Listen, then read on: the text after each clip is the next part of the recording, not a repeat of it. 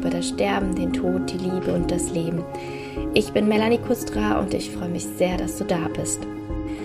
Ja, in der heutigen Podcast-Folge geht es um ein schwieriges Thema, das oftmals tabuisiert wird, also noch mehr als, sag ich mal, der Tod, der Tod an sich bei uns Erwachsenen, ähm, ist der Tod bei Kindern und vor allem auch noch während der Schwangerschaft oftmals ja eine Thematik, die irgendwie übergangen wird und die unter den Tisch fällt, um einfach auch schnell wieder weiterzumachen. Und auch ich muss gestehen, dass ich lange überlegt habe, ob ich tatsächlich bereit bin, äh, jetzt auch momentan dieses Interview zu führen. Ähm, ich bin schon sehr, sehr lange dran gewesen an der lieben Helga, um dieses äh, Gespräch mit ihr führen zu dürfen. Denn Helga ist ähm, Deutschlands erste Sternenkinderbestatterin und hat ein Sternenkinderzentrum gegründet und ja, sich wirklich voll und ganz ähm, diesem Thema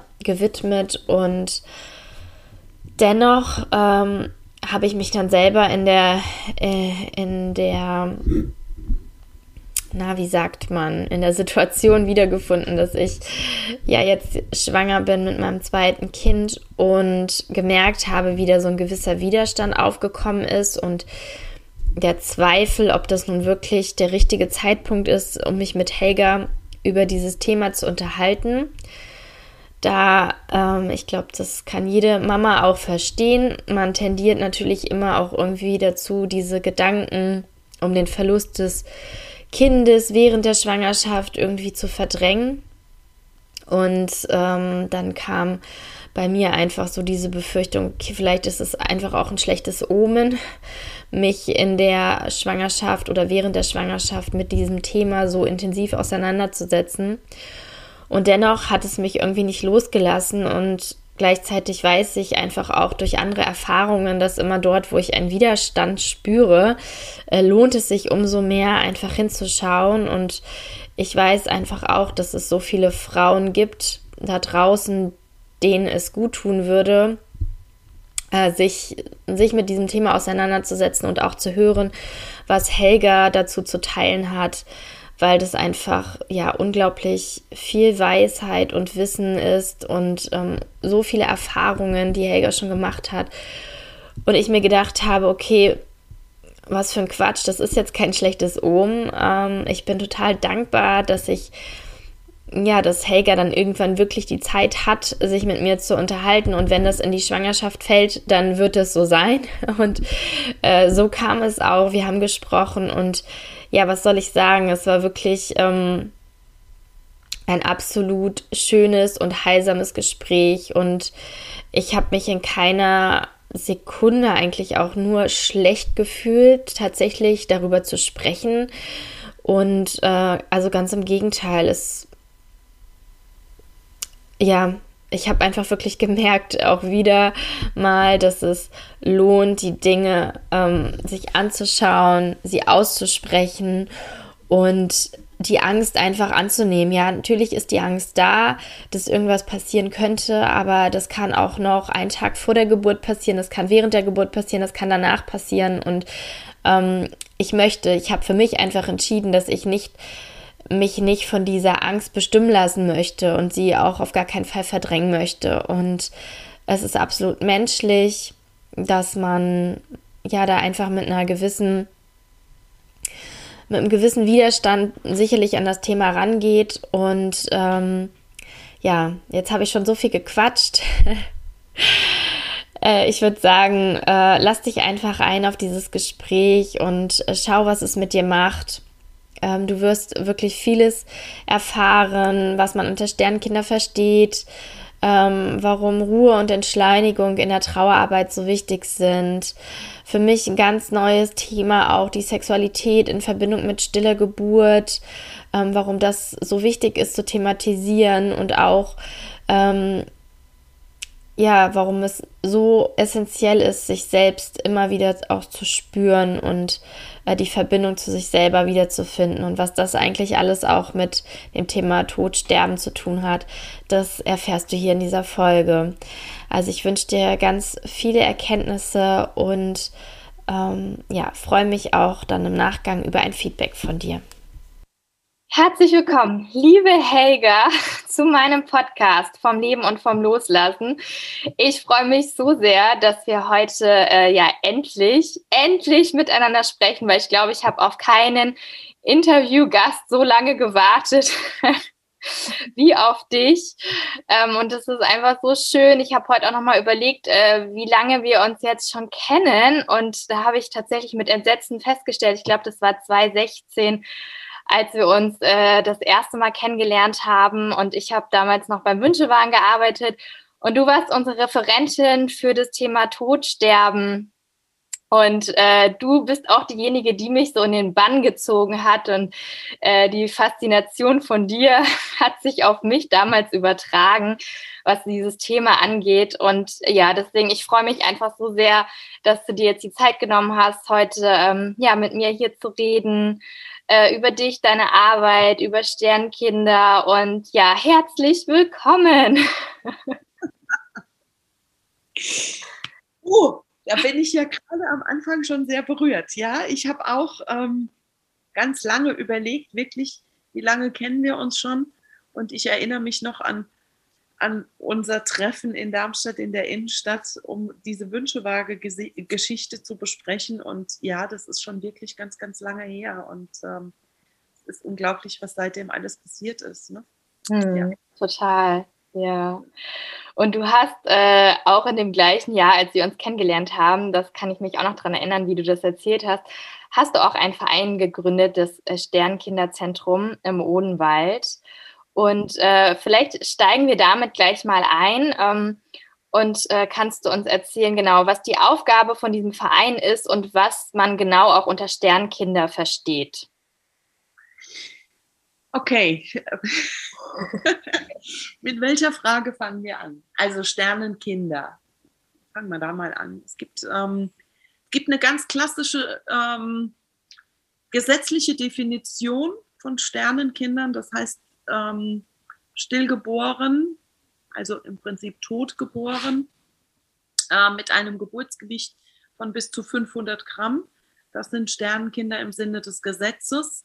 Ähm, das ist eine Regelung, die gibt es erst seit dem Sternenkindergesetz 2013, das damals eben ähm, gesetzt wurde. Vorher gab es das überhaupt gar nicht.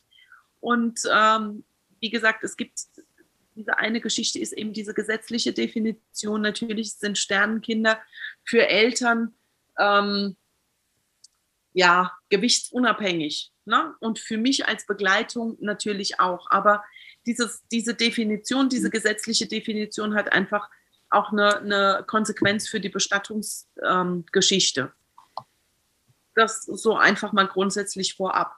Mhm. Das Sternenkinderzentrum Odenwald haben wir gegründet als ähm, ambulanten Kinderhospizverein damals, weil das Leben mich einfach in diese Situation, in die Konfrontation mit Sternenkindern geschmissen hat, so wie mein Leben mich, glaube ich, schon immer mit Situationen konfrontiert, ähm, ja, mit denen ich im Vorfeld auch noch nie irgendwas zu tun hatte. Also ich wusste um die um die Situation von Sternenkindern nicht und ich wusste letzten Endes ähm, vor, ja, ich sag mal vor, vor 15 Jahren noch gar nicht, dass es Sternenkinder überhaupt gibt. Ne?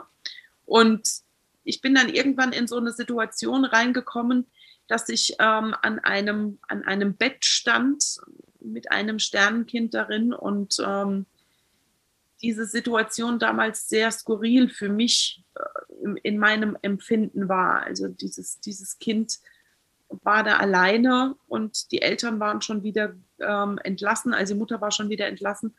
Und es hat in mir einfach, ich glaube auch als Mutter einfach dieses Gefühl ausgelöst, das ist nicht richtig. Also das fühlt sich für mich als, als Mutter, als Mensch, als Frau nicht richtig an, dieses Kind hier alleine in der Klinik und die Mutter ist woanders einfach, völlig egal wo, aber einfach woanders.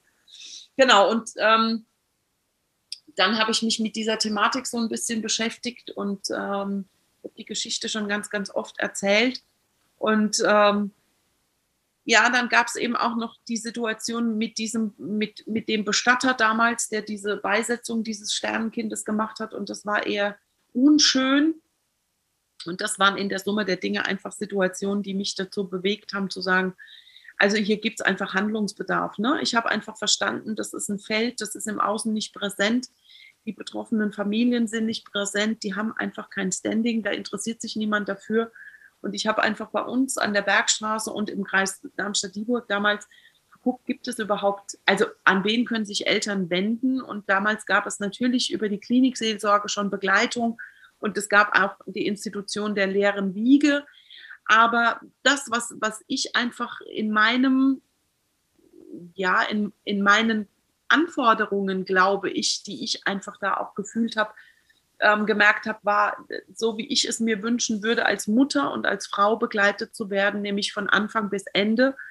Ähm, das hat in mir einfach was angestoßen. Und so habe ich mich damals einfach hingesetzt mit einigen Menschen und wir haben überlegt, okay, was gibt es für eine Möglichkeit? Ähm, ich habe damals eine Fachausbildung gemacht beim Bundesverband Kinderhospiz und die Sabine Kraft, die Geschäftsführerin, mit der habe ich damals ganz, ganz lange und, und wirklich gute Gespräche geführt und ähm, Sabine hat mir damals sehr unter die Arme gegriffen und mir geholfen. Und ähm, ja, dann haben wir das Sternenkinderzentrum Odenwald gegründet und arbeiten seitdem im Prinzip auch in der Begleitung von Sternenkinderfamilien. Genau, das ist gewachsen im Laufe der Jahre. Wir sind heute ein, ein festes Team und ähm, genau, begleiten Familien, Mütter, Frauen, Geschwister, Väter, also das ganze Familiensystem mhm. ähm, in ganz, ganz unterschiedlichen Situationen im Konsens immer mit, mit Sternenkindern und stillen Geburten. Mhm. Genau. Ich wollte mal nachfragen, weil du hattest gesagt, dass das Gewicht auch eine Konsequenz hat für die Bestattung. Ähm, kannst du das noch mal, kannst du da noch mal genauer drauf eingehen, was das dann für eine Konsequenz ist? Also ich glaube, es ist wichtig zu wissen, dass Bestattungsrecht Ländersache ist. Das heißt, das Bestattungsrecht ähm, im Bundesland Hessen ist ein anderes wie in Hamburg zum Beispiel. Ne? Das, das, darum muss man einfach wissen. Ähm, die Konsequenz hat es, also dieses, dieses Gesetz, ähm, dieses Sternenkindergesetz, das übrigens von einer Betroffenen, von einem betroffenen Ehepaar initiiert wurde, ähm, Barbara und Mario Martin, die sind relativ bekannt mittlerweile durch, durch diese Arbeit eben. Ähm, bevor dieses Gesetz in Kraft getreten ist, hatten Eltern, also ja, ich, ich sage es einfach, wie es ist, Sternenkinder sind oft im Müll gelandet. Ja, also das, das wird oft nicht, nicht kommuniziert und doch war es einfach so. Mit diesem Gesetz haben Eltern das Recht, wir bleiben jetzt einfach mal bei Sternenkindern mit 500 Gramm, ähm, das Gesetz beinhaltet, dass Eltern von Sternenkindern ein Recht darauf haben, ihre Kinder beizusetzen. Das war vorher nicht so. Na, vorher sind die entsorgt worden und jetzt haben Eltern eben das Recht, ihre Kinder beizusetzen, in der Einzelbestattung genauso wie eben in der Sammelbestattung. Also das sind so die zwei grundsätzlichen unterschiedlichen Wege, und das bedeutet, wenn Eltern eben, und zwar ab positivem Schwangerschaftstest. Na, das heißt, also auch wenn wir über einen Verlust in der Frühschwangerschaft reden, was wir oft ja gar nicht auf dem Fokus, auf, auf dem Schirm haben und auch Frauen gar nicht auf dem Schirm haben, ähm, wir, wir, haben das Recht zu bestatten ab dem Moment, wo der Schwangerschaftstest im Prinzip positiv ist und sie ihr Kind dann verlieren. Ähm, Genau, viele, viele ähm, Städte und Kommunen ähm, haben mittlerweile Sternenkinderfelder, ähm, wo es auch die Möglichkeit gibt, wenn die Eltern sagen, nee, also in einer, einer Einzelbestattung, das möchten wir eben nicht, ähm, dann tritt die Klinik da eben in, ähm, an diesen Platz und übernimmt die Beisetzung immer in, ähm, in der Kooperation mit einem ortsansässigen Bestatter und der Klinikseelsorge. Und ähm, dann gibt es eben mehrmals im Jahr diese Sammelbe äh, Sammelbestattungen. Da muss man immer vor Ort gucken, ähm, wie oft und an welchem Platz sind diese Sammelbe Sammelbestattungen eben.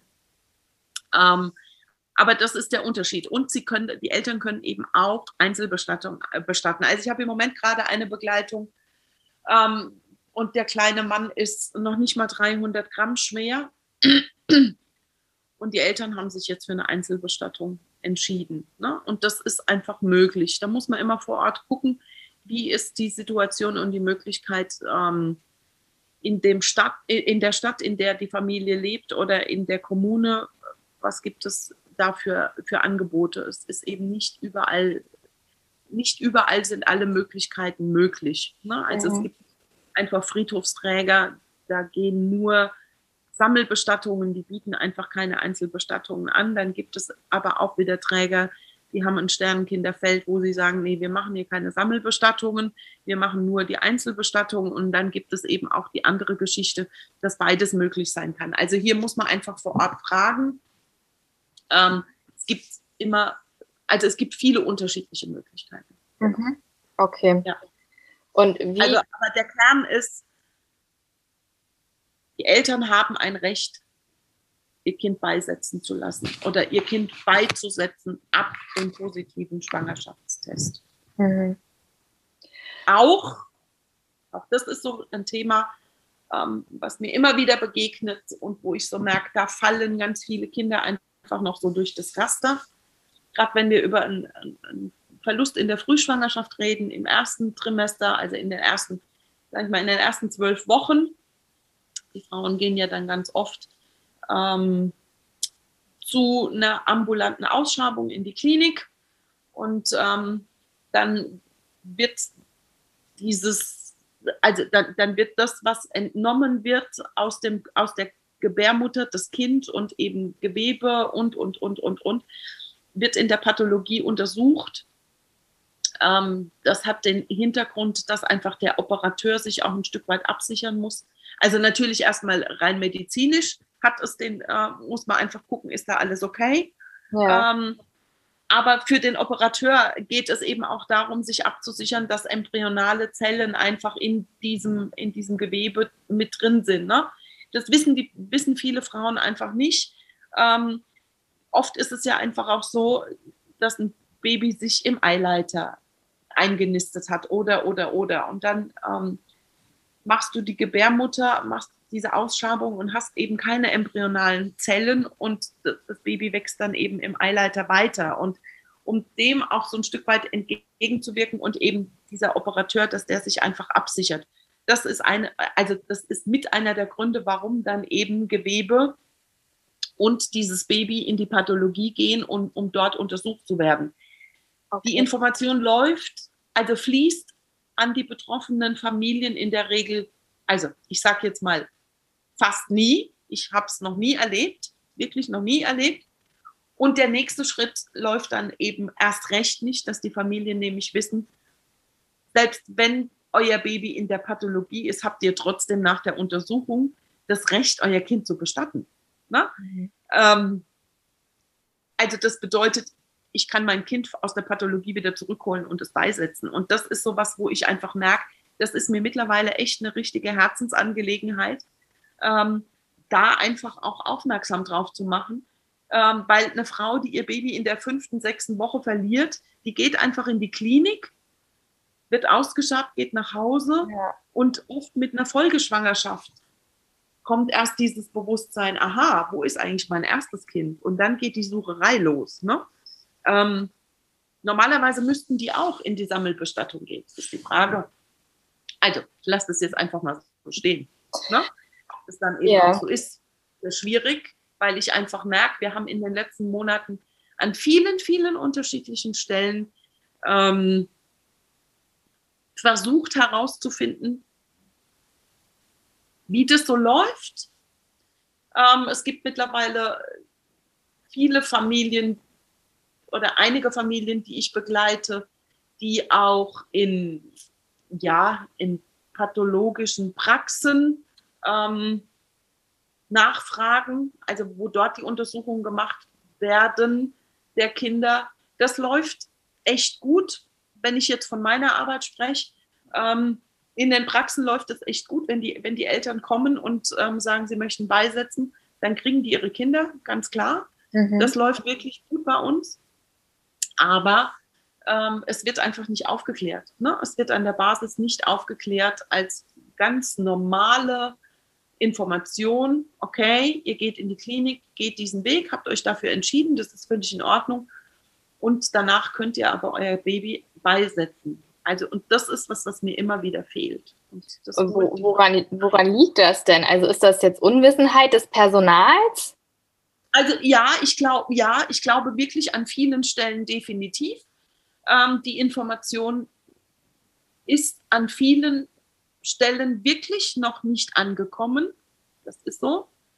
Ähm, aber ich glaube, wir Menschen machen ähm, die Trauer und wir machen, wie, wie soll ich das denn sagen? Ähm, ja, wir machen Trauer fest an Größe und Gewicht von einem Körper ähm, und an der Sichtbarkeit eines toten Körpers. Das haben wir einfach nicht, wenn wir einen Verlust in der Frühschwangerschaft haben. Ne? Dann haben wir diesen toten Kinderkörper eben nicht. Mhm. Und da ist das Bewusstsein einfach auch nicht da. Da gibt es einen Körper und den können wir zurück in die Erde legen. Das mhm. haben wir nicht. Mhm. Also oft wir Frauen nicht, wir Mütter nicht, die Väter nicht. Ja, und in den Institutionen eben leider auch nicht. Und es wird, das Thema Sternenkinder ist äh, noch so, also immer noch, obwohl mittlerweile wirklich deutschlandweit es viele wunderbare Organisationen gibt, ähm, die diese Arbeit machen, die unglaublich viel Öffentlichkeitsarbeit machen.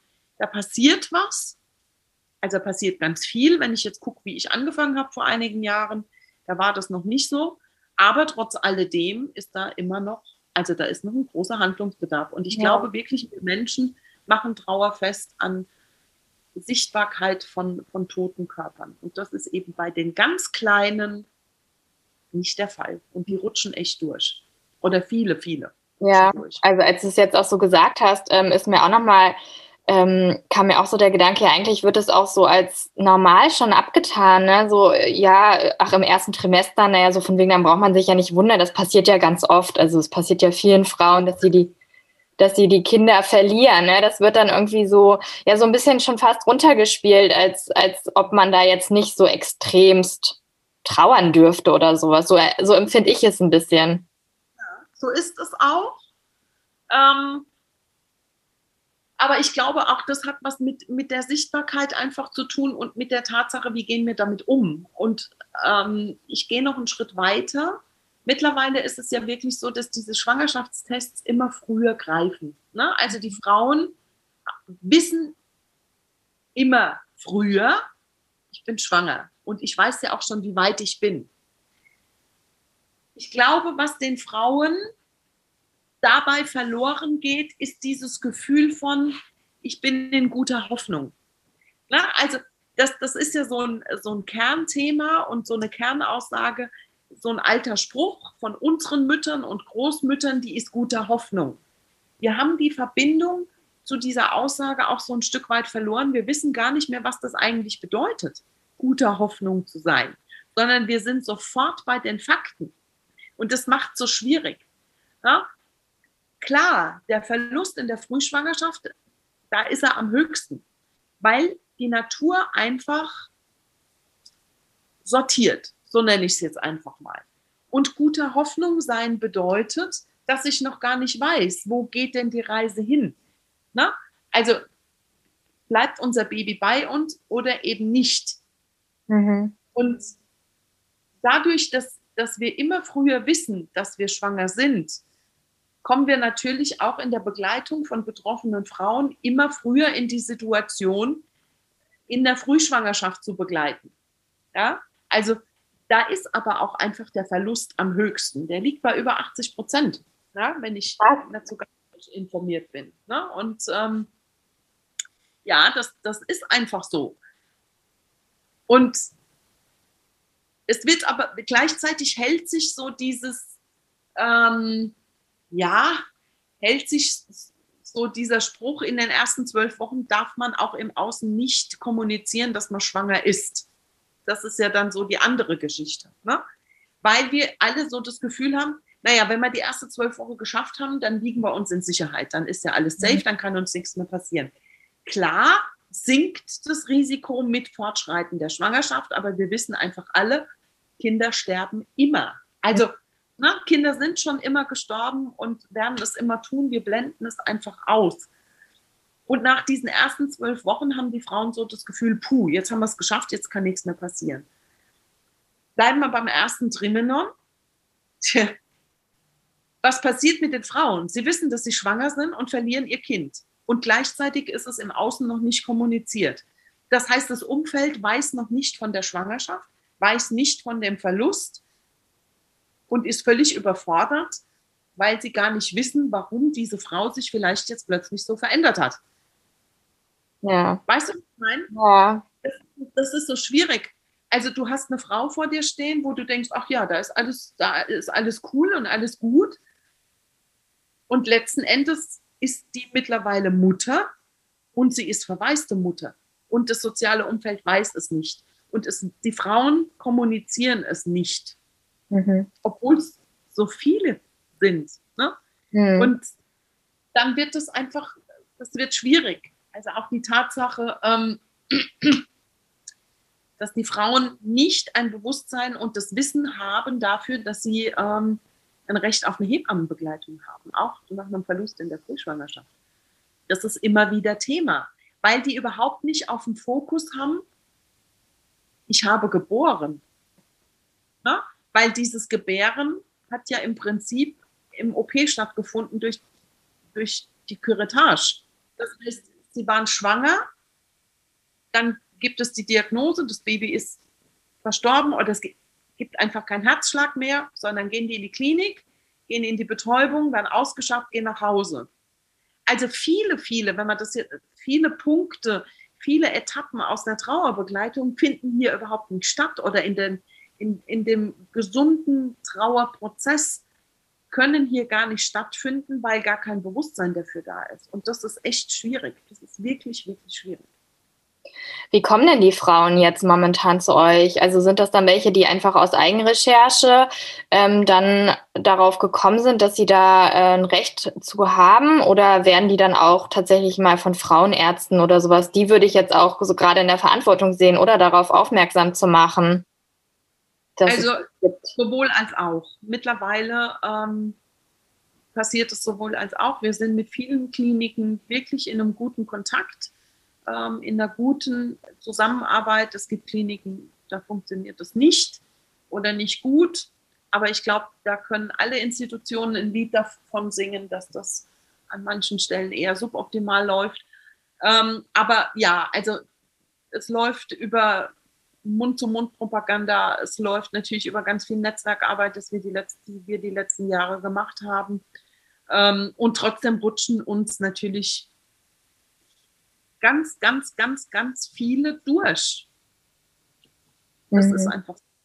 Aber das ist dann auch so eine Krankenkassenleistung, genauso wie auch wenn. Nein? Unsere Arbeit ist nicht refinanziert durch irgendeine offizielle Institution.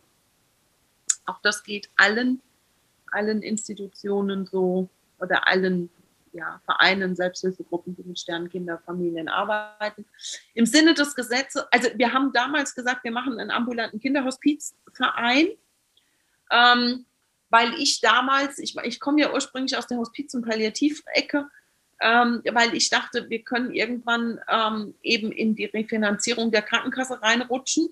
Aber es gibt ja diesen Paragraph ähm, 39a, der eben die Sterbebegleitung über die Krankenkasse mit refinanziert. Und da fallen wir definitiv nicht runter, weil wir keine Sterbebegleitung im Sinne des Gesetzes machen, sondern wir machen die psychosoziale Trauerbegleitung der Eltern. Und Trauerbegleitung wird in Deutschland durch keine offizielle Institution refinanziert. Punkt. Okay. So. Das heißt, wir haben eine 100% Spendenrefinanzierung und ähm, ja, sind Wow. zum Glück, muss ich einfach so sagen, ähm, ein Teil des Bundesverbandes Kinderhospiz. Da bin ich echt dankbar drum, ähm, weil da immer mal Also, weil die uns einfach unterstützen. Na, es, ähm, ja, da gibt es einfach viele Möglichkeiten. Wir haben viele, viele Menschen, die uns spenden. Ähm, also da, da, laufen Spendenaktionen für uns, die mich immer wieder so tief berühren, wo ich denke, also unglaublich, dass Menschen sich Gedanken darüber machen. Mhm. Ähm, ja, ja. Also ohne die Menschen da draußen, die unsere Arbeit unterstützen, seit diesen ganzen Jahren oder in diesen ganzen Jahren, könnten wir unsere Arbeit gar nicht machen. Mhm. Das ist, also danke einfach mal an dieser Stelle, weil das ist, das sind wirklich immer Situationen, die mich sehr, sehr berühren. Ja, ja das glaube ich. Werde ich auch auf jeden Fall ähm, auch mal eure Kontonummer können wir dann auch verlinken in den Show Notes. Ähm, das würde ich ja eigentlich erst am Ende sagen, aber jetzt passt es sich ganz gut, ähm, auch wo du es jetzt sagst. Ähm. Ja, also das ist wirklich, das ist eine Schwierigkeit. Ne? Und für mich ist ähm, eine gute Trauerbegleitung einfach auch Präventionsarbeit. Ne?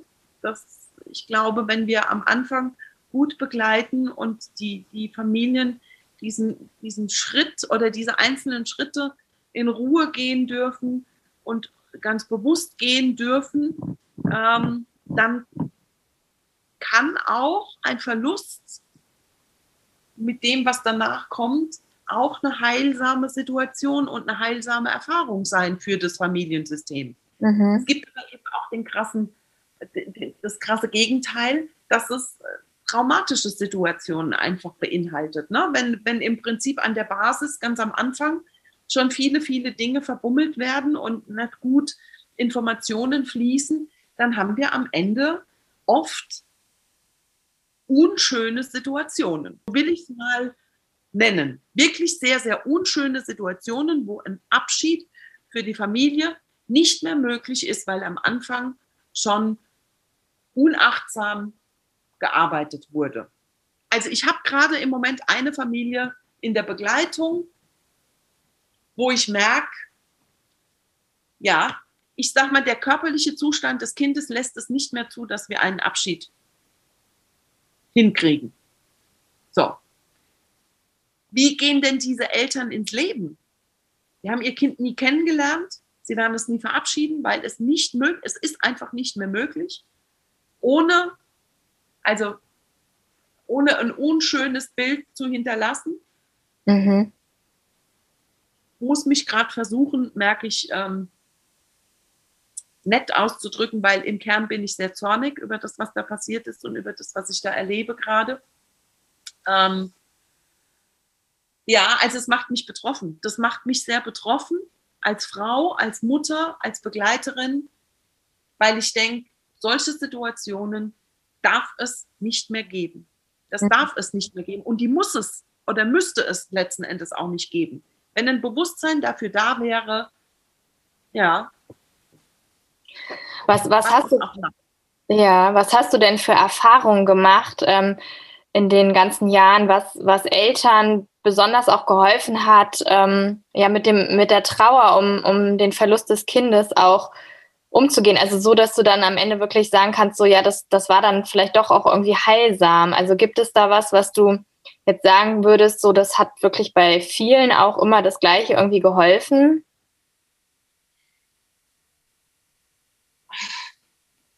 finde es immer schwierig, es so. So zu pauschal irgendwie zu beantworten, ne? Hm. Es gibt natürlich, es gibt Eltern, ähm,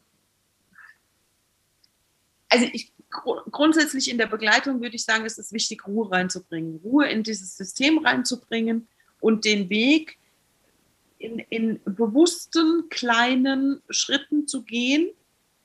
Also das Thema Entschleunigung ist hier ein Riesenthema wir haben ja immer so das Gefühl, wenn es um das Thema Sterben, Tod und Trauer geht, schnell, schnell. Ähm, und das natürlich auch oft schon in Geburtssituationen, also wenn wir einfach eine Diagnose haben, dass die Frauen ganz schnell in die Klinik gehen, in die Einleitung gehen, ihr Kind äh, ja am besten so schnell wie möglich, dann schnell beerdigen und dann ist das erledigt. Das Gegenteil ist der Fall. Also es ist immer wieder so, Geboren werden braucht Zeit und Sterben braucht Zeit. Und in dem Kontext Sternenkinder haben wir im Prinzip beide Komponenten in einem Prozess. Ne? Und es bräuchte Doppelzeit. Also Zeit, um zu begreifen, mein Kind ist verstorben. Das ist so das eine. Und der nächste Schritt dann eben auch zu sagen, ich, muss in eine, ich gehe in eine Geburtssituation. Mhm. Geburtssituation bedeutet aber für eine Sternenkindermama, dass ich am Ende dieses Weges mein Kind zurück in die Erde legen muss. Da führt kein Weg dran vorbei. da habe ich einen Frosch im Hals. ähm, das will ich natürlich nicht. Also macht der Körper der Frau oft genau das Gegenteil von dem, was das Umfeld eigentlich sagt, was es machen soll. Ne? Also es macht zu. Um gebären zu können, brauchen wir das Gefühl von absoluter Sicherheit und Entspanntheit. Wenn ich ein totes Kind gebäre, brauche ich noch mehr Sicherheit und noch mehr Ruhe und noch mehr Zeit. Und was den Eltern begegnet oder was den Frauen begegnet, bleiben wir jetzt einfach mal bei den Frauen, ist genau das Gegenteil. Schnell, schnell, schnell, schnell, schnell. Der erste Impuls aus den Frauen raus ist auch oft schnell. Ne? Es gibt eine Diagnose, schnell in die Klinik und dieses tote Kind aus meinem Bauch raus, weil es natürlich Angst macht. Mhm. Aber hier ist einfach schon wichtig anzusetzen, zu kommunizieren und zu sagen, also die Dinge einfach zu benennen, auch, auch diese, diese Ängste zu benennen. Was hast du für Vorstellungen, wie, das, wie dein Baby in deinem Bauch jetzt aussieht? Wie ist es? Und ja, wir Frauen haben einfach die Aufgabe, das Leben in uns zu hüten, dass es einfach sicher wachsen kann. Und ähm, wenn ich ein totes Kind in meinem Bauch habe, bin ich trotzdem Mutter und ich werde es hüten und ich werde es beschützen. Und solange es in meinem Bauch ist, ist es zumindest für mich als Mutter gefühlt mal noch sicher. Weißt ja. du, wie ich das ja. Und wenn ich in dem Moment, wo ich als Mutter oder wo ich als Frau das okay gebe, das sind natürlich alles Prozesse, die laufen sehr unterbewusst ab. Aber wo ich das okay gebe, meinem Körper in eine Geburtssituation zu gehen, dann weiß ich, am Ende des Weges lege ich mein Kind in die Erde. Und das will ich nicht, weil das ist ja völlig kontrovers zu dem, was ich eigentlich will. Also behalte ich es in mir. Ich habe jetzt gerade eine Mutter in der Begleitung. Ich weiß nicht, wie lange sie ihr Kind im Bauch hatte, verstorben. Ja, aber es ist ein gutes und es passiert gar nicht so selten. Und dann ist es noch oft so, dass die Frauen verurteilt werden und ihnen gesagt wird, naja, also es kann ja auch nicht sein, warum bist du nicht früher gekommen? Ja, die spüren es alle unterbewusst, dass da was nicht stimmt. Ne? Aber erstens können sie es nicht zuordnen und zweitens glaube ich einfach wirklich, solange dieses Kind in meinem Bauch ist, habe ich es zumindest noch bei mir. So mhm. ist es einfach. Jetzt nochmal zu deiner ursprünglichen Frage. Geboren werden braucht Zeit.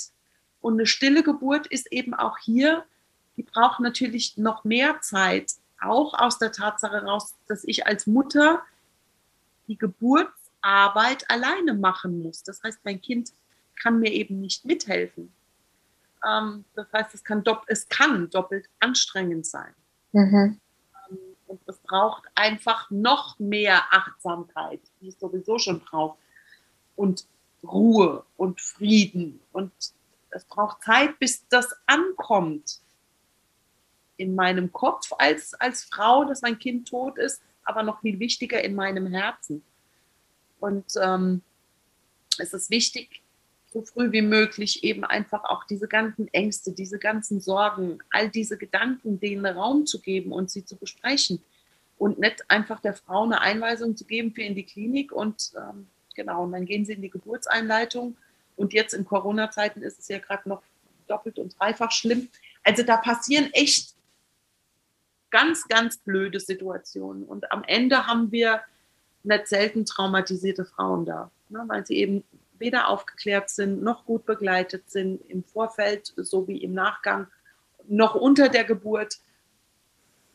Also das, das ähm, ja, ist gerade eine Situation, die, ja, die mich einfach auch sehr traurig macht. Mhm. Sehr, sehr traurig.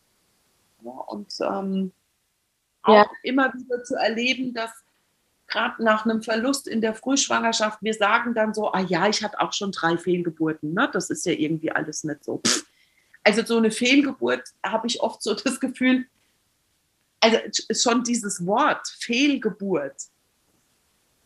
Also die Frauen haben geboren. Das ist doch keine Fehlgeburt. Das ist, weiß ich nicht. Es ist für mich eine kleine stille Geburt. Die Frauen gebären. Aber es ist kein Bewusstsein dafür da, dass es eine Geburt ist dass die Frauen im Wochenbett sind. Dafür haben wir kein Bewusstsein. Ja. Nochmal, was mhm. wir vorhin auch gesagt haben, die Frauen das Recht haben auf eine, auf eine Hebammenbegleitung, weil sie eben geboren haben und im Wochenbett sind. Also das sind alles so, da können wir noch zehn Stunden drüber reden jetzt. Das sind alles so Dinge, wo ich einfach merke, da muss angesetzt werden und da muss einfach ganz viel Aufklärungsarbeit gemacht werden. Was macht es mit Frauen, ähm, wenn das eben nicht gut begleitet ist oder wenn sie den Weg eben nicht gut gehen können und nicht, keine achtsamen Menschen um sich herum haben? Das, also das sind so Dinge, die mich gerade sehr, sehr umtreiben. Mhm. Wirklich sehr. Es ganz blöde Situationen sind. Wie, wie kann man denn, wie kann man denn jemandem Trost spenden, der, der jetzt dann sein Kind gerade verloren hat? Oder ja, ich meine, nach Tipps zu fragen ist irgendwie doof, aber ich meine, weißt du, welchen Umgang oder welcher Umgang wäre da angemessen mit, mit den Frauen? Auch das ist sowas. Das es gab mal eine Zeit, da hätte ich dir ganz, es gab mal eine Zeit, da hätte ich dir ganz klar gesagt, das und das und das und das. Auch das hat sich verändert im Laufe der Jahre. Und heute ist es so, dass ich sage, jede Familie braucht was anderes, jede Frau braucht was anderes. Trost spenden. Ich habe, also ich, ich kann jetzt nur von mir reden. Ich habe gar nicht mehr den Anspruch an meine Arbeit, Trost zu spenden. Ähm, ah, natürlich jetzt sehr gewagt, was ich hier sage. Ähm, Aber spannend. Für mich ist es mittlerweile eher so, dass ich sage, also Trost spenden ist für mich mittlerweile äh, auch so ein Stück weit so dieser, dieser schale Beigeschmack von wegmachen.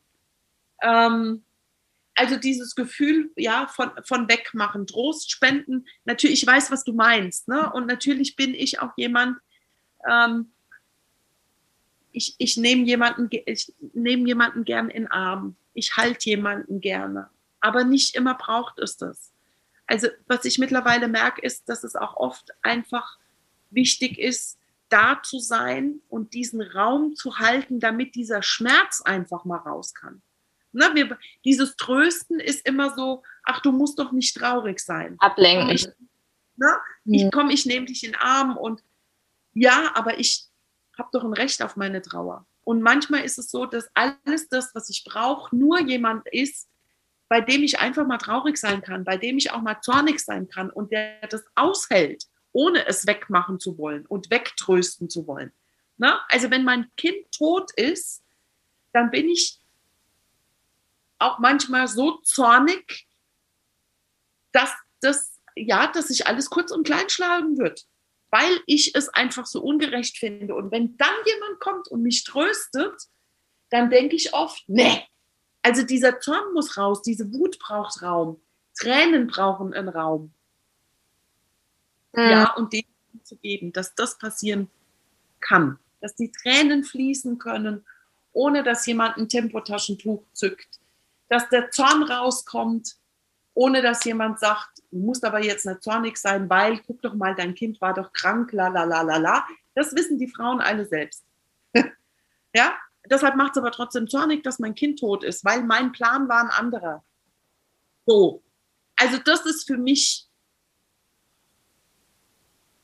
ja, das ist für mich mittlerweile eher Inhalt meiner Begleitung, wie am Anfang war das schon auch so, ne, dass ich gedacht habe, okay, was kann ich tun, um den Schmerz kleiner zu machen oder ja. weniger zu machen? Oder wie, wie, kann ich es, wie kann ich es schaffen, dass es nicht mehr so weh tut. Und das hat sich verändert, weil ich kann es nicht. Das kann keiner von uns. Niemand kann diesen Schmerz wegmachen. Niemand kann diesen Schmerz kleiner machen. Ich glaube, dass es trägt, ähm, jemanden an meiner Seite zu wissen, der mich aushalten kann, egal wie es mir gerade geht. Das ist für mich, glaube ich, ja, das ist es für mich mittlerweile. Das ist so der Inhalt meiner Arbeit mittlerweile. Ja, es ist spannend, dass du das so sagst, weil irgendwie begegnet mir das in letzter Zeit so häufig, ähm, dieses Aushalten können. Also auch jetzt in, in Sterbebegleitung, ähm, na, da, da tendieren wir ja auch immer dazu, dass, dass wir das, dass wir Stille da auch überhaupt nicht nicht ertragen können oder dass es so schwer fällt, einfach nur da zu sein. Das habe ich auch an mir selber erlebt, ja, dass immer dieses Gefühl aufkommt, man müsse jetzt irgendwas sagen oder den anderen unterhalten oder wie auch immer, ja. Und ähm, aber das ist halt eigentlich ja dieses Aushalten und nicht einfach nur da zu sein, wie du das gerade gesagt hast, und diesen, diesen Gefühlen, die wir halt äh, so ungern betrachten oder die manchmal halt auch so ein bisschen im, im schlechten Licht dargestellt werden, aber eigentlich sind sie ja heilsam, wenn sie rauskommen dürfen. In der Stille zeigen sich die Dinge. ja, Mhm. Also so ist es für mich mittlerweile. Ähm, ich habe in meiner Hospizbegleiterausbildung vor etlichen Jahren wirklich gelernt, die Königsdisziplin ist Stille. Dieses Nichtstun. Wir haben immer, und ich glaube, wir sind darauf auch echt trainiert, wir haben gelernt, was können wir tun, um Trauer, oder ich bleibe gar nicht bei, bleibe jetzt mal bei, bei Traurigkeit, um Traurigkeit wegzumachen. Ähm, aber warum muss ich denn Traurigkeit wegmachen? Wenn ich traurig bin, dann ist das doch okay. Ich mache ja auch. Glücklich sein nicht weg. Genau. Mhm. Kein Mensch würde sich, also macht sich Gedanken darum, zu sagen, ach, du bist glücklich. Naja, aber mal gucken, wie wir das jetzt wegmachen. Ne? Aber Trauer Trauer wollen wir wegmachen. Aber die hat doch auch eine Berechtigung. Die hat ja einen Grund, die hat eine Ursache. Und warum muss ich es denn begründen? Niemand begründet, warum er jetzt gerade lustig ist. Ja. Aber wenn wir traurig sind, dann müssen wir es begründen. Völliger Quatsch. Ich bin traurig, weil ich traurig bin. Und wenn ich traurig bin, dann will ich vielleicht alleine sein, weinen, egal. Es sagt ja auch keiner, hm, du lachst jetzt gerade, was muss ich jetzt machen, damit ich das wegmache? Keine. Ja. Aber wir geben die Wertigkeit in dieses Gefühl. Und wir entscheiden, Trauer ist ein blödes Gefühl. Nein, ist es nicht. Trauer ist ein Gefühl. Punkt. Mhm. Mehr nicht. Und kein Gefühl bleibt. Alle Gefühle, die wir fühlen, kommen und gehen. So wie, ne? wir wissen, Trauer läuft nicht linear, sondern Trauer ist ein Prozess, der geht zirkulär. Letzten Endes sind wir Frauen die Spezialisten für die Trauer. Weil wir sind auch zirkulär, wir sind nicht mhm. linear. Ja. ja, wir sind zirkuläre Wesen. Und auch das haben wir verloren, das haben wir vergessen. Und das sind alles so Dinge, wo ich einfach merke, wie sich meine Arbeit auch gerade in der Begleitung verändert. Das sind für mich eben so Basics, wo ich merke, wir haben keine Verbindung mehr dahin. Und es ist aber so wichtig, die Verbindung dahin zu haben, weil es für uns Frauen die Basis ist. Es war schon immer so, dass Frauen begleitet haben in Lebensübergängen. Es waren schon immer die Frauen, die Frauen unter der Geburt begleitet haben. Es okay. waren schon immer Frauen, die Menschen im Sterben begleitet haben. Schon immer das haben wir vergessen. Wir sind einfach Torwächterinnen. So nenne ich es immer. Ja, wir stehen an diesen Übergängen und es ist so wichtig, dass wir uns wieder daran erinnern. Und, und du meinst, wenn wir dann halt auch diesen mehr Bewusstsein wieder für unseren eigenen Zyklus auch haben, für, für so wie die Frau funktioniert, dass wir dann auch automatisch äh, diesen anderen Zyklus ähm, begleiten können halten können, aushalten können. Ja. Also für mich ist es eben kein Aushalten, sondern ein Halten. Mhm. Mhm. Das ist für mich nochmal ein Unterschied, weil dieses Aushalten ist ja schon wieder so, ne, das macht so, das macht so eng. Und dann kann es nicht fließen. Und es muss aber fließen. Ja, wie spannend. Ja, mir fällt gerade eben ein, dass ich denke, es ist so spannend, weil wir haben heute Beltane. Ah.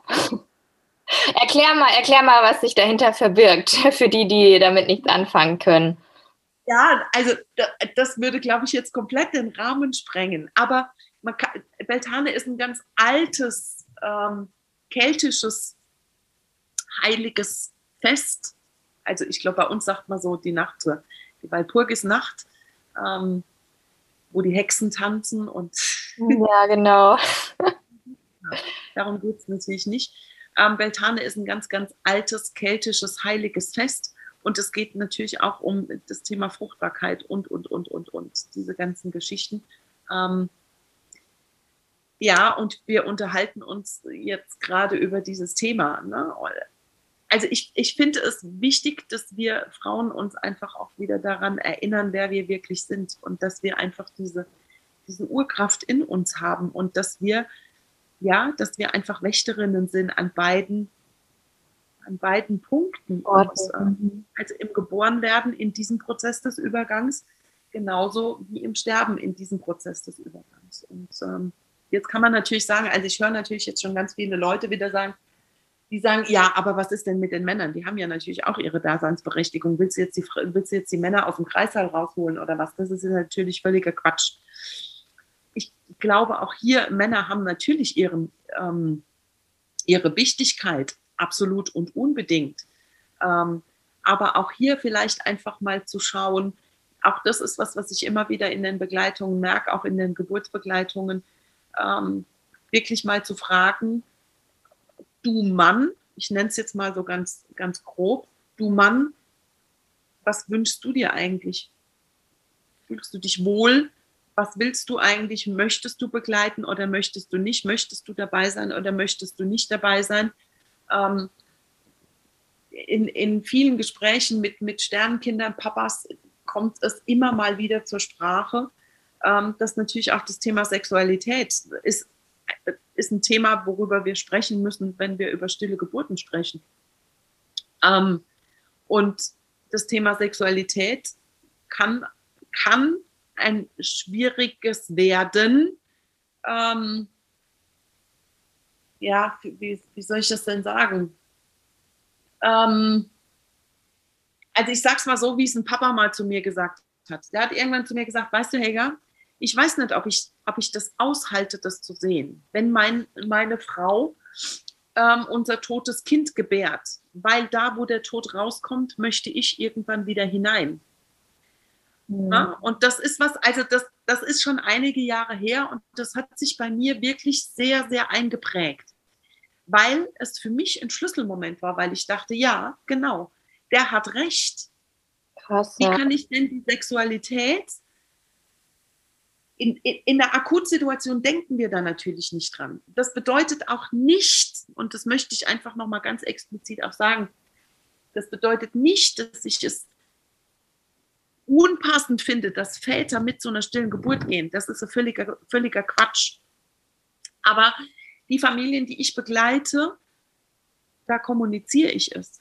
Also, und ich finde, es ist, es ist einfach wichtig zu wissen, okay, wenn wir über das Thema Sexualität nach einer stillen Geburt sprechen und ich als Mann sitze mit am Kreisbett und ich weiß, meine Frau trägt den Tod in sich und es ist in dem Moment einfach so, und gebärt dieses tote, verstorbene Kind, was meins ist. Es ist ja auch ein Teil von mir als Vater. Ja. Und ich gehe aber, also, und die Familienplanung ist ja in der Regel nicht abgeschlossen durch diese stille Geburt, sondern die geht ja weiter. Manchmal viel schneller, wie man sich das denkt. Mhm. So, und dann gehe ich in die Situation der Sexualität und habe diese Bilder im Kopf und denke, ach du Scheiße. So, und schon kann es nicht mehr frei fließen. Mhm. Das wird nicht kommuniziert, das ist ein Tabuthema. Ja, absolut. Also ich finde es voll spannend, dass du das gerade ansprichst, weil ich hatte das überhaupt nicht auf dem Schirm. Habe ich von den Papas gelernt. Ja. Und spreche es mittlerweile, also ich habe es mir angewöhnt, es wirklich im Vorgespräch anzusprechen. Ähm, ja, weil es ist ein Thema. Und es ist ganz oft so, dass die Männer sich hinsetzen und sagen, wow, hätte ich mich nie getraut, drüber zu reden. So, Gleichzeitig passiert natürlich bei uns Frauen genau das Gleiche. Auch wieder Thema Sexualität. Frauen haben oft das Gefühl oder können Sexualität nach einer stillen Geburt nicht mehr so frei leben. Und es ist oft so, dass sie zu mir sagen, ich verstehe das überhaupt nicht. Das war immer gut. Wir hatten immer ein gutes Sexualleben. Das war immer erfüllend und das war wirklich, ne, das war gut. Ja, und jetzt hat sich das verändert. Ja, wenn ich eine stille Geburt erlebt habe oder wenn ich den Tod, mein, mein totes oder mein sterbendes Kind in mir habe und ich gehe den Weg weiter in die Situation des Kinderwunschs, der ja deshalb nicht zwangsläufig einfach auch hier nicht mehr, nicht mehr präsent ist, mhm. dann ist es oft so, dass wir Frauen in die Situation der Sexualität gar nicht mehr reingehen, weil in unserem Unterbewusstsein abgespeichert ist, am Ende der Schwangerschaft steht der Tod. Ich habe es ja schon mal erlebt. Da will ich aber nicht mehr hin und deshalb gehe ich an den Anfang schon gar nicht. Das heißt, ich verbiete mir alles nichts, was bewusst läuft. Ne? Ja. Aber ich gehe, ich lebe meine Sexualität erst gar nicht mehr, damit ich in die Situation, dass ich mein Kind wieder in die Erde legen muss, erst gar nicht mehr hinkomme. Und ich merke immer wieder, wenn ich dieses Feld eröffne und das anspreche, was da in Bewegung kommt, weil da spricht man nicht drüber. Ne? Das, das ist ein Tabuthema. Das ist den Frauen oder das ist den Paaren oft auch gar nicht bewusst, dass das so läuft. Mhm. Oft ist es so, dass die nach einer stillen Geburt irgendwann bei mir sitzen und sagen, also ich weiß, also wenn ich dann frage, ne, wie, wie ist es denn?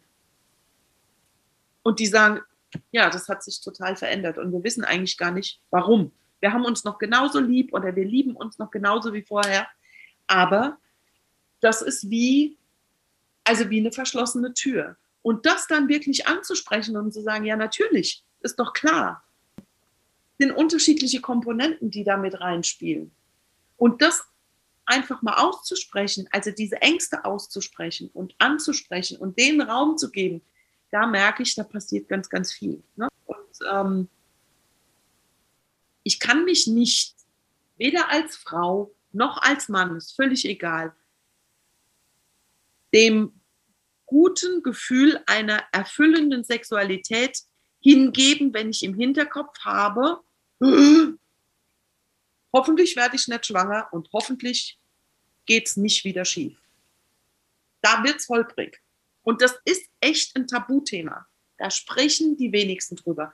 Und es belastet. Und da entfernen sich Menschen voneinander, also Paare voneinander, ja, wo man so das Gefühl hatte, eigentlich, oder wo man das Gefühl hat, die Basis stimmt, aber irgendwo hängt es. Und oft ist es das Thema Sexualität. Ja, zeig nochmal, wie die Wichtigkeit auch deiner und eurer Arbeit, ne? Also ähm, weil das, das kann ja eigentlich gar nicht irgendwie, sag ich mal, von der, von der Frauenärztin oder sowas dann vielleicht noch aufgefangen werden. Ähm. Also es gibt doch, und ich, ich muss es jetzt einfach mal sagen, ich halte mich da ja immer sehr zurück, aber wir haben in Darmstadt wirklich eine, ich nenne jetzt keine Namen, aber wir haben in Darmstadt eine Ärztin für Pränataldiagnostik, Okay. Die spricht die Dinge an. Und diese Frau ist ein Segen für alle betroffenen Familien. Ich muss es jetzt einfach mal so sagen. Ah, ja, musst du, musst du mir danach mal den Namen.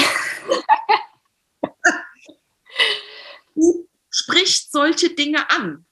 Und die spricht sie klar an. Und das ist ein Riesengeschenk für ganze Familiensysteme. Absolut. Ja, hat natürlich auch nur begrenzte Kapazität in ihrer Arbeit. Ähm, aber die ist einfach, das ist so eine Frau und also ja, genau, es ist eine Frau. Es ist eine Frau, es ist ein Mensch Es ist eine Ärztin, ja, ich bin einfach auch ein Fan von ihr, muss ich einfach auch mal sagen. Aber die hat so das Herz am richtigen Fleck und die holt die Frauen dort ab, wo sie stehen. Die holt sie dort ab, auch was sie brauchen. Und die, die spricht auch Tabuthemen an. Mhm. Und das ist heilsam. Mhm. Also es gibt, es gibt diese Ärzte. Mhm. Ja, gut zu wissen. Schön zu wissen. Ich würde mit dir nochmal so, also ganz gerne auf äh, ein Thema eingehen, wobei da immer die Frage ist, äh, die Frage nach dem Warum, macht das wirklich Sinn, diese Frage zu stellen? Und dennoch, glaube ich, ähm, liegt es auch in der Natur des Menschen, dass wenn einem das passiert und man äh, sein ungeborenes Kind verliert oder auch während der Geburt äh, es verstirbt oder direkt nach der Geburt, ich glaube, da fragt sich jeder, äh, jeder, warum muss das passieren? Was ist, was ist der Sinn dahinter? Und ich kann mir vorstellen, dass viele Eltern dich genau auch solche, diese Frage schon gestellt haben. Und ja, auch wenn wir da vom Verstand her ähm, kein, wahrscheinlich keine Antwort geben können, aber trotz allem würde, möchte ich dich fragen, wie, wie erklärst du dir das? Wie viel Zeit haben wir noch? ei, ei, ei. Ja, ich ähm, eine große Frage, aber ich dachte mir, wenn ich dich jetzt schon einmal hier habe, dann muss ich die noch stellen. Ähm, weiß gar nicht, wo ich da anfangen soll. Ähm, vielleicht machen wir da einen extra Podcast dazu, zu diesem Thema, weil das ist. Können wir auch. Also das, das, ist für mich auch wirklich ein ähm, ein Herzensthema, also wirklich ein Herzensthema. Da kommen wir natürlich in den Bereich, also ja, ich fange anders an. Wir fragen uns immer nach dem Warum. Warum sterben Menschen? Ähm, das ist so das eine. Und warum sterben Kinder? Es, also Menschen sterben schon immer und auch Kinder sterben schon immer ähm, die Suche nach dem Warum oder die Frage nach dem Warum, wenn wir es ganz klassisch versuchen zu beantworten ähm, und uns mit unterschiedlichen Trauermodellen beschäftigen, dann beinhaltet dieses, diese Antwort nach dem Warum, wir sind auf der Suche, dem Tod einen Sinn zu geben. Ne? Also damit wieder Ruhe in uns einkehren kann. Ja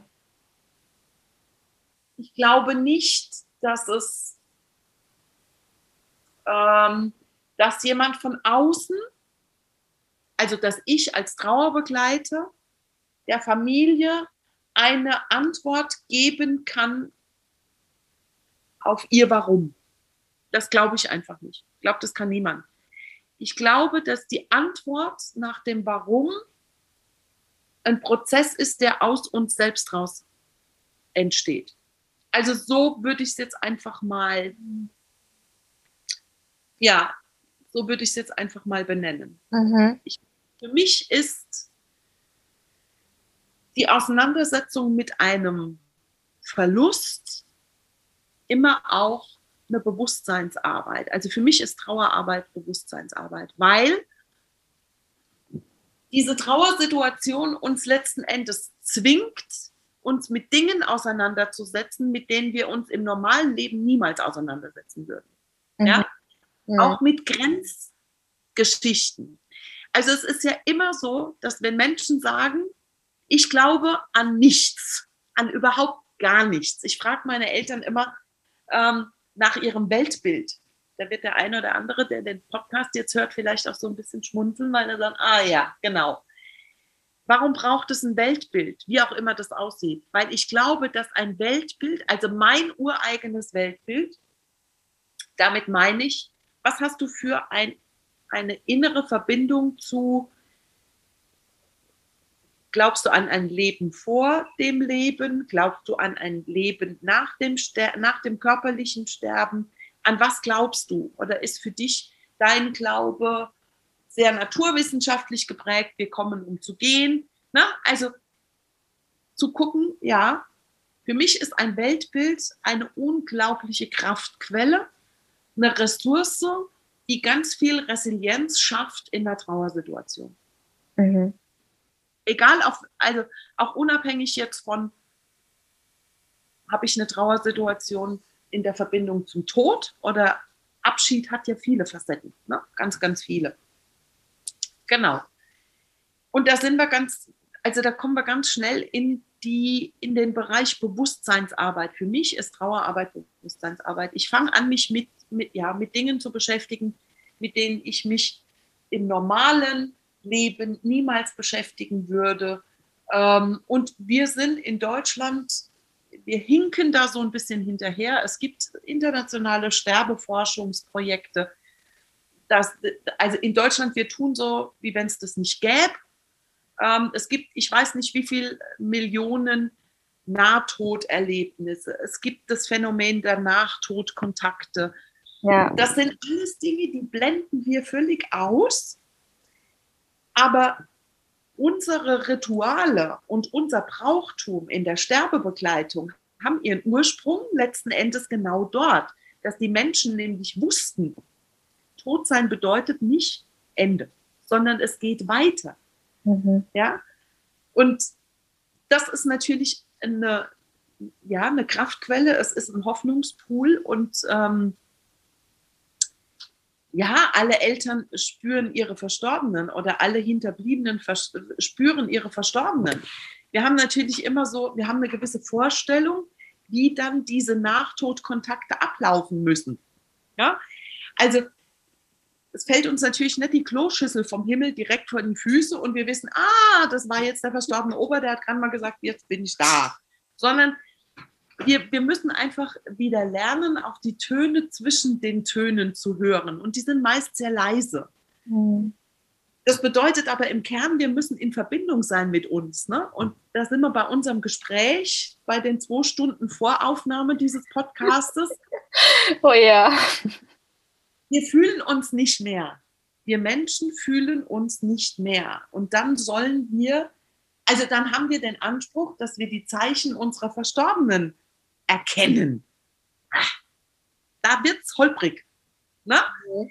Ähm, die Frage nach dem Warum, ich versuche es nochmal irgendwie in zwei Sätze, aber das ist mir einfach auch so ein Herzensthema.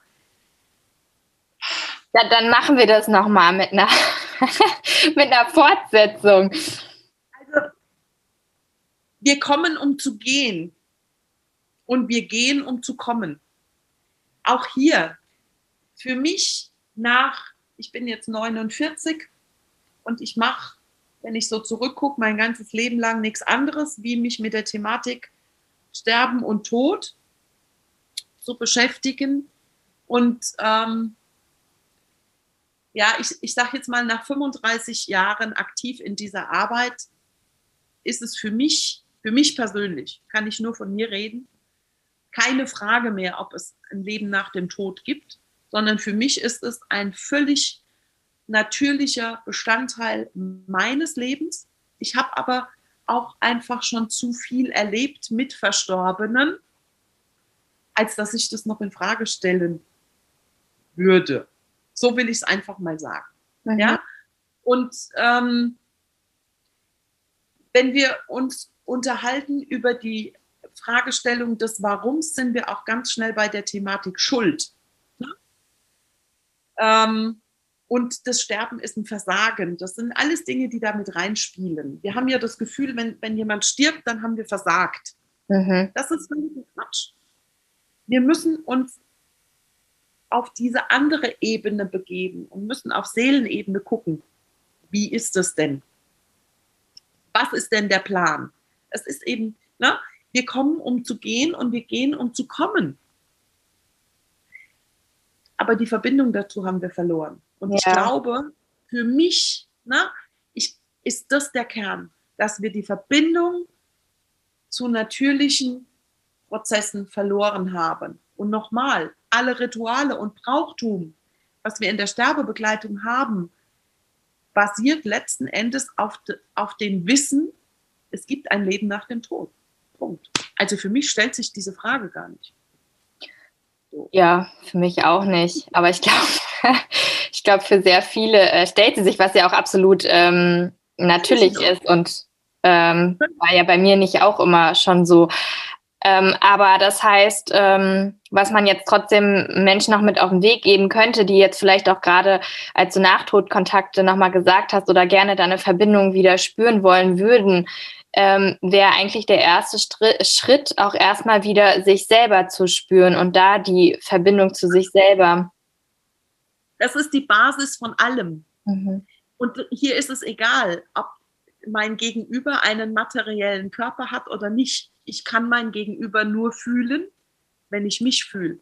Mhm. Ich kann dich nur spüren, wenn ich mich spüre. Also. Ja, also das ist, das, ja, man nennt, das ist eine Verbindung. Ich kann die Verbindung zu meinem Gegenüber erst dann spüren, wenn ich mich selbst spüre.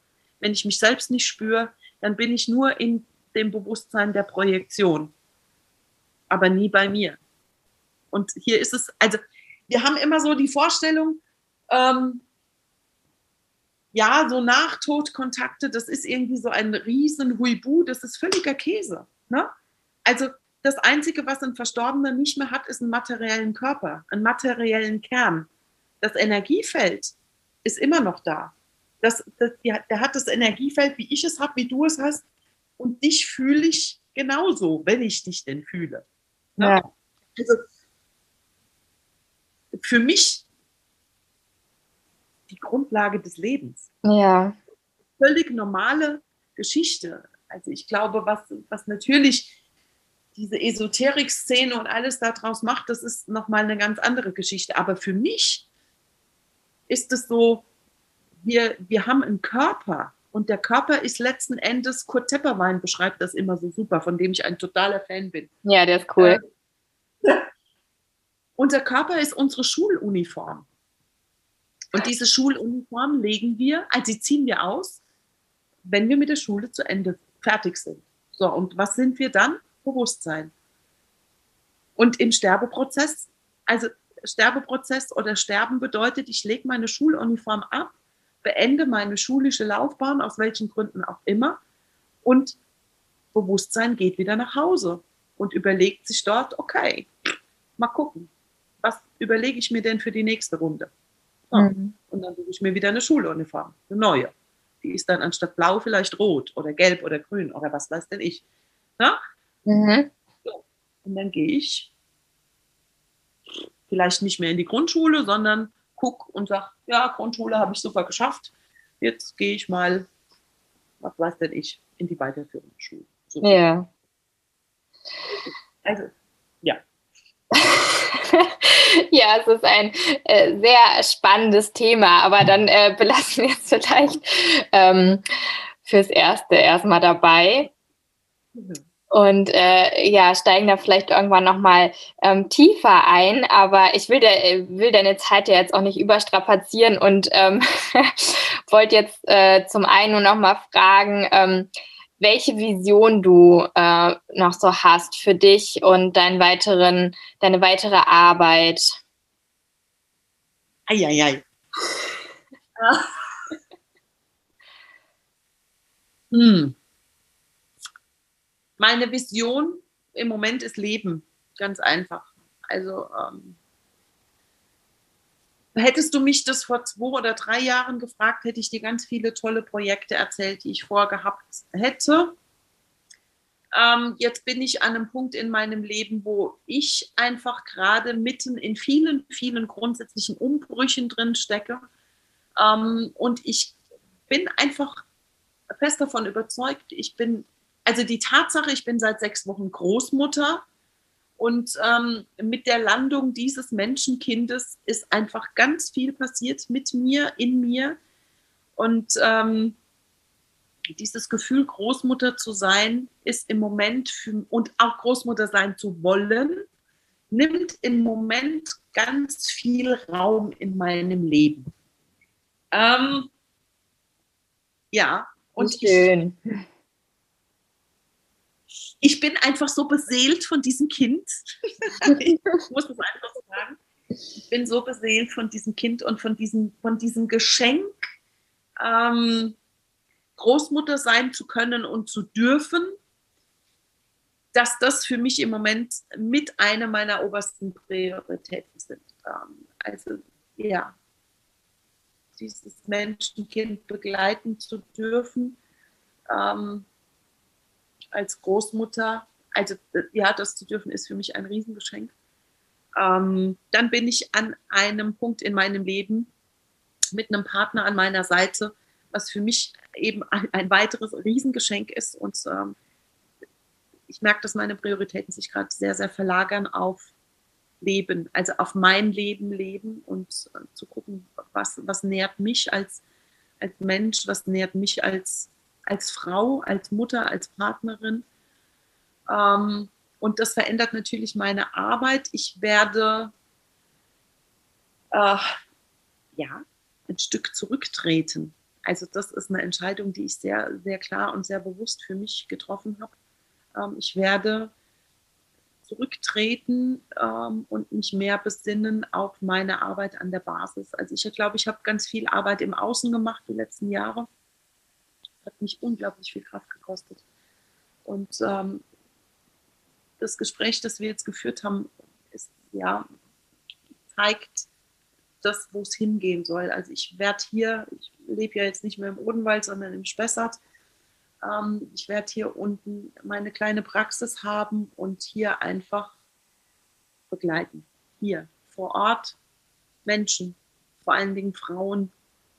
Ähm, und bin im Moment so am Gucken, ähm, auch Frauen eben vielleicht am Anfang ihrer Schwangerschaft zu begleiten. Nicht als Hebamme, ne? weil das bin ich nicht, sondern diese Begleitung in Lebensübergängen von Frauen da einfach. Ja. Schön. Also da, das ist im Moment so, wo ich merke, das ist so ein, so ein innerer Ruf, den ich schon seit Jahren in mir spüre. Ähm, aber jetzt auch wirklich mit diesem, ich, ja, mit diesem Wechsel in dieses Großmuttersein verändert sich das einfach gerade. Und mhm. ähm, ja, da geht's hin. Also zurück an die Basis, an der ich vor fast 20 Jahren gestartet bin. Mhm. Ich glaube, ich habe lange jetzt im Außen für viele Dinge gekämpft. Ich glaube, wir haben auch viel erreicht. Und jetzt darf es aber zurückgehen. Also diese Zeit einfach hier zu sein und zur Ruhe zu kommen und einfach mich selbst zu nähern. Da geht's hin ich werde trotzdem natürlich im Außen immer noch Arbeit machen, aber nicht mehr so präsent wie die letzten Jahre. Das ist gerade nicht dran. Ja, okay. Ja. Und äh, sag mal, für, ähm, ja, für Eltern, die, die ihr Kind verloren haben ähm, oder rund um stille Geburten auch, hast du da vielleicht Buchtipps, die du nochmal äh, teilen kannst? auch das ist immer schwierig. Also der Markt hat mittlerweile Unmengen an Fachbüchern eben auch. viele, viele gute Bücher, aber ich muss immer wieder schauen, mit was, also was braucht die Familie. Ne? Okay. Also schwierig. Wirklich, okay. wirklich schwierig. Ähm, die einen mögen gerne Biografien von, ähm, von Betroffenen vielleicht. Mhm ähm, und die anderen möchten eher auf Sachebene sich informieren. Der Markt ist voll. Mhm. Also für mich ist es so, dass ich. Ähm, also es ist nicht das eine Werk oder so, was du sagen würdest, so hey, sondern du würdest halt einfach wirklich sagen, ähm, individuell. Wirklich Tausende. Mhm. Äh, und es sind meistens auch Bücher von, von mir sehr wertgeschätzten Kollegen. Die Gefahr ist dann immer, dass der einen vergisst. ja. ähm, also ja, es gibt viele, viele wunderbare ähm, Bücher. Und ich glaube, jeder muss einfach schauen, wo geht er in Resonanz. Ne? Also mit, mit was geht er in Resonanz? Was mhm. braucht er? Und das, so wie es letzten Endes auch ist, für die einen ist eine Trauergruppe ab, das absolute Nonplusultra, sich mit anderen zu vernetzen und der zweite geht fünf Schritte zurück und sagt, ich will überhaupt nichts hören. Also, ne? Mhm. Es gibt natürlich Standardwerke und aber es gibt, es gibt mittlerweile auch wirklich, wirklich wundervolle Bücher. Ähm, ich sag jetzt einfach mal, aber ich weiß gar nicht. Ich schick's dir. Zwei Bücher, in denen ich jetzt einfach auch so ganz eigennützig mitgeschrieben habe. ja, sehr gut. genau, die verlinke ich dann noch. Genau. Und, äh, wenn jemand mit dir sich vernetzen möchte und in Kontakt treten möchte, dann äh, gebe ich eure Homepage an, auch vom Sternkinderzentrum. Über Facebook findet man dich auch. Instagram bist du auch vertreten, genau. Das werde ich äh, dann verlinken. Und ja, liebe Helga, du hast gesagt, äh, dein Enkelkind ist ein Geschenk, ja, dieses Wunderwesen. Und ähm, das kann ich auch dir zurückgeben. Du bist auch echt ein, ein Riesengeschenk. Ähm, und wirklich, also deine Arbeit, dein Mut, alles, äh, was du erschaffen hast und die vielen Hürden, die du auch ähm, ja, bezwungen hast und trotzdem nie aufgegeben hast. Und also für mich bist du eine, eine Rieseninspiration und ähm, ja, ich danke dir einfach so, dass du dir die Zeit heute genommen hast und ähm, das tat echt einfach wieder so gut mit dir zu reden und ja, also ich hoffe, äh, wir bleiben in Kontakt und ja. Natürlich, wir bleiben im Kontakt. Genau, und jetzt wünsche ich dir erstmal für deine, ja, für deine neue Lebensphase alles, alles Gute und ähm, ja, bis auf ganz bald. Tschüss. Ciao.